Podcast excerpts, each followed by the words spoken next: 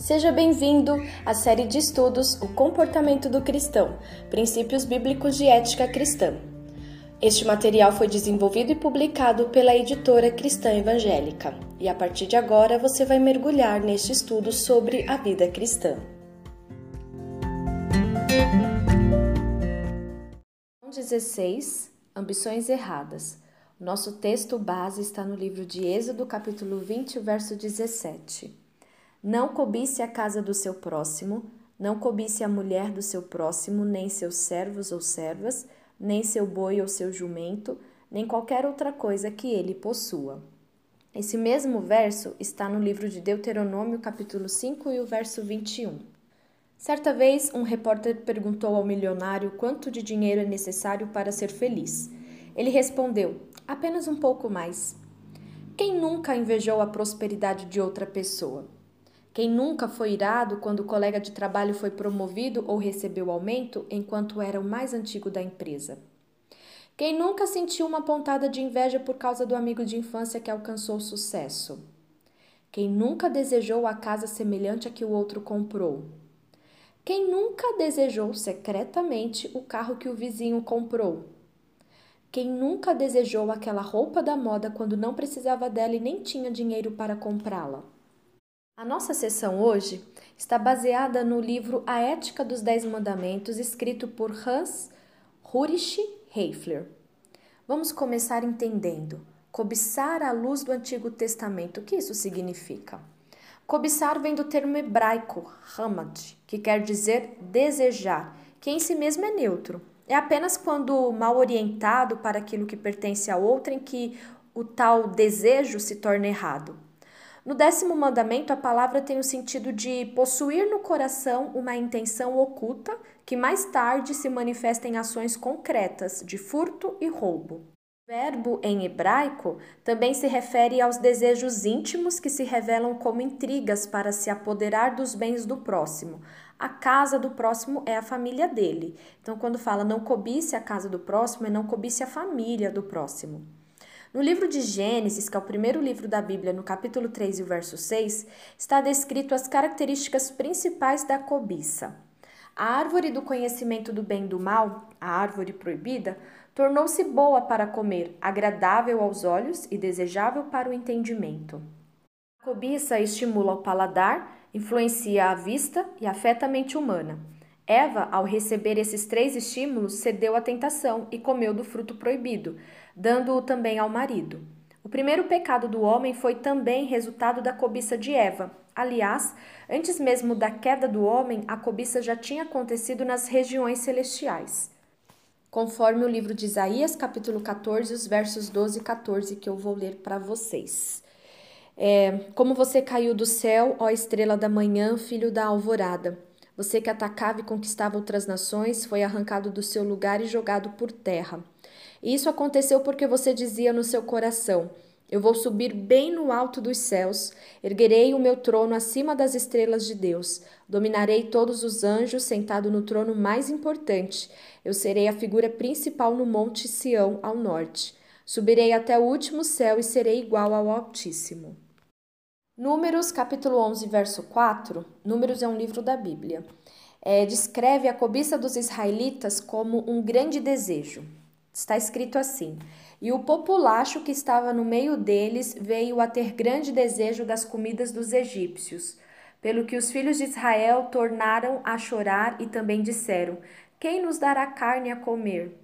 É incrível como a cobiça pode ser tão forte a ponto de levar as pessoas ao choro. A queda moral do rei Davi, relatada no livro de 2 Samuel, no capítulo 11, mostra como o décimo mandamento se relaciona com o sétimo e o sexto mandamentos. A cobiça por Batseba levou o rei Davi ao adultério e ao homicídio premeditado. O livro de Provérbios relata que o espírito de ganância tira a vida, isto é, cria um vácuo no ser humano. Provérbios 6 e 25, Salomão diz que não se deve cobiçar a mulher adúltera e sua aparente formosura. Ele adverte o judeu piedoso a não cobiçar os finos manjares do governador ou rei e a não invejar dos homens malignos as suas vantagens materiais. E como será o sentido de cobiçar à luz do Novo Testamento? Então, à luz do Novo Testamento, existem três palavras gregas que traduzem a ideia de cobiça: desejo descontrolado, significa o desejo descontrolado de possuir o mundo e seus bens materiais, poder, influência e prestígio. Agostinho definiu a cobiça com a frase: é desejar mais do que é suficiente. Amor desordenado significa amor desordenado pelo mundo. Esse termo expressa que o mundo é o objeto da cobiça, o ídolo do qual o homem cobiçoso não se pode separar. E desejo de coisas extremas, pode ser traduzida por cobiça, intenção impura, ambição, desejo intenso, desejo ardente, aspiração, concupiscência. No Novo Testamento, a palavra predominante para cobiça é pleonexia, o desejo incontrolável de possuir o mundo, poder, influência, bens materiais.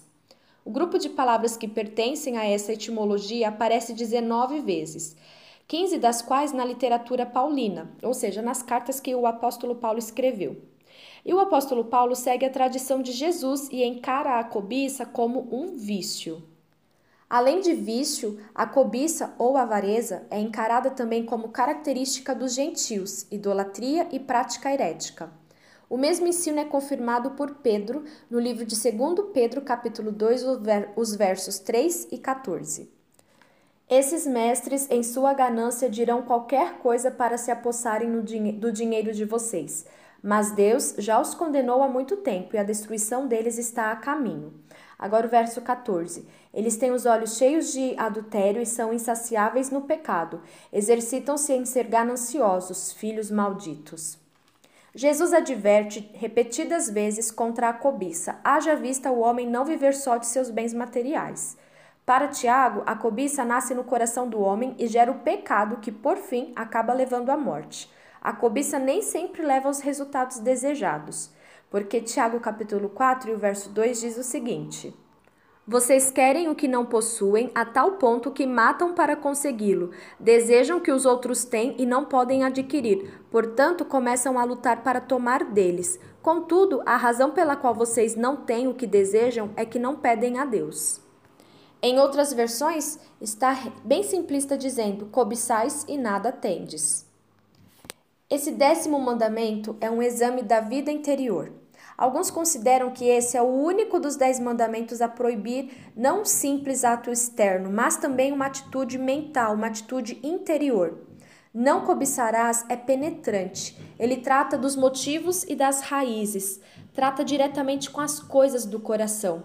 Indaga as emoções íntimas do homem e se dirige aos desejos que se guardam no mais recôndito do, do coração e vai à vida mais profunda e interna do homem. Ele nos esquadrinha, nos sonda e nos examina, nos investiga, nos perscruta, nos pesquisa. Porque o décimo mandamento examina a vida íntima. Para criar um sentido mais profundo do nosso pecado.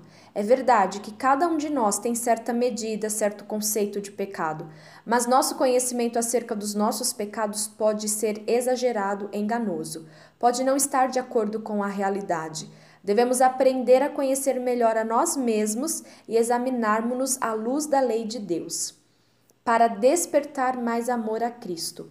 Quando perguntado acerca do principal mandamento, Jesus respondeu: Amarás, pois, o Senhor teu Deus de todo o teu coração, de toda a tua alma, de todo o teu entendimento e de toda a tua força. Aqueles que são verdadeiramente convertidos procuram cumprir esse mandamento. E o décimo mandamento também examina a vida íntima para nos conduzir a uma entrega maior. Devemos sentir profundamente nossa dependência da graça de Deus em toda a nossa vida e conduta. Jesus disse: ninguém pode servir a dois senhores. Cobiça versus ambições santas. Esses santas entre aspas. Nem todos os desejos do coração são proibidos pelo décimo mandamento. Deus cria desejos dentro do nosso coração a fim de que busquemos algo que Ele mesmo quer nos dar. Os desejos são inerentes ao homem, pertencem ao homem. Muitos negócios na vida social estão baseados nos desejos. Os bons desejos são aprovados por Deus, desejos que não entram em choque com a palavra de Deus.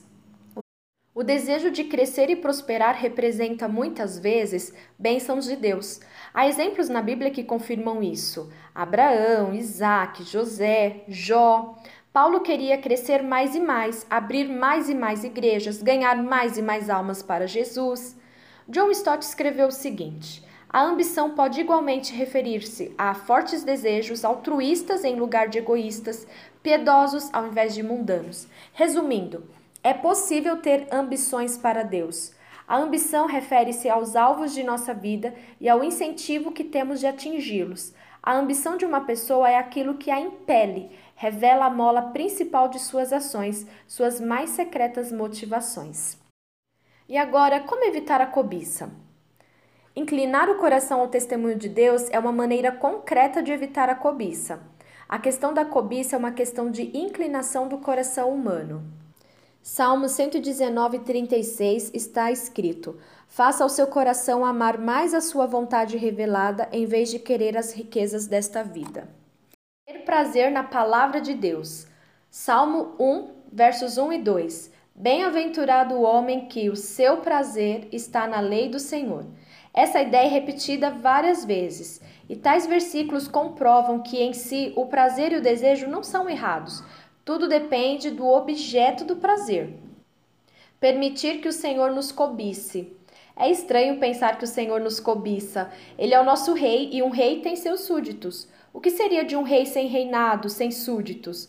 O Salmo 45 fala de como o rei ungido se interessa por sua noiva, dedica-se a ela e zela por ela.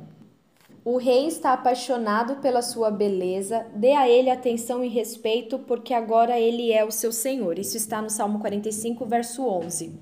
O sujeito da cobiça é o senhor, seu objeto, a formosura da noiva. A razão é o senhorio do rei e o resultado, a inclinação da noiva diante do rei. Buscar em primeiro lugar o reino de Deus. A perspectiva humana nos leva a cobiçar as coisas mundanas, perspectiva divina nos faz cobiçar as coisas do reino de Deus e contentar-se. Estar satisfeito com aquilo que Deus providencia foi um princípio de vida do apóstolo Paulo. De ninguém cobicei prata, nem ouro, nem vestes. Vós mesmos sabeis que estas mãos serviram para o que me era necessário a mim e aos que estavam comigo. Tenho-vos mostrado em tudo que, trabalhando assim, é mister socorrer os necessitados e recordar as palavras do próprio Senhor Jesus mas mais bem-aventurado é dar que receber. Temos aqui três princípios construtivos do décimo mandamento: 1. Um, o trabalho honesto. 2. O socorro ao necessitado. E 3. A assistência liberal a quem precisa. Assumir, nós devemos assumir conscientemente a condição de peregrino e forasteiro. Não somos daqui, estamos de passagem. E amar o próximo, o amor derramado por Deus em nosso coração nos dá a possibilidade de viver com o próximo sem cobiçar sua casa, mulher, servo, serva, boi, jumento, nem coisa alguma que pertença a ele. O samaritano mostrou interesse pelo próximo, compadeceu-se do maltratado, tratou-lhe os ferimentos, colocou-o sobre seu próprio animal, levou-o para uma hospedaria, tratou dele, pagou a diária e assumiu a responsabilidade total pelas futuras despesas e outros prejuízos. Exercer atos de misericórdia. No livro de Mateus, capítulo 25, os versos 35 e 36, o Senhor Jesus se refere a seis obras de misericórdia: dar de comer, dar de beber, hospedar, vestir, visitar enfermos e visitar presos. Isso é uma maravilha para que esqueçamos as próprias cobiças. Vamos concluir essa nossa sessão com uma pergunta: Por que as pessoas cobiçam o que é dos outros? Alan Collin escreveu: em última análise, desejar e tentar obter a propriedade alheia é estar insatisfeito com o que se recebeu de Deus e assim demonstrar falta de fé em seu amor. Além do mais, a inveja estimulada por tal atitude levará mais cedo ou mais tarde a que se prejudique de alguma maneira o próximo, o que não se coaduna com o dever essencial do amor.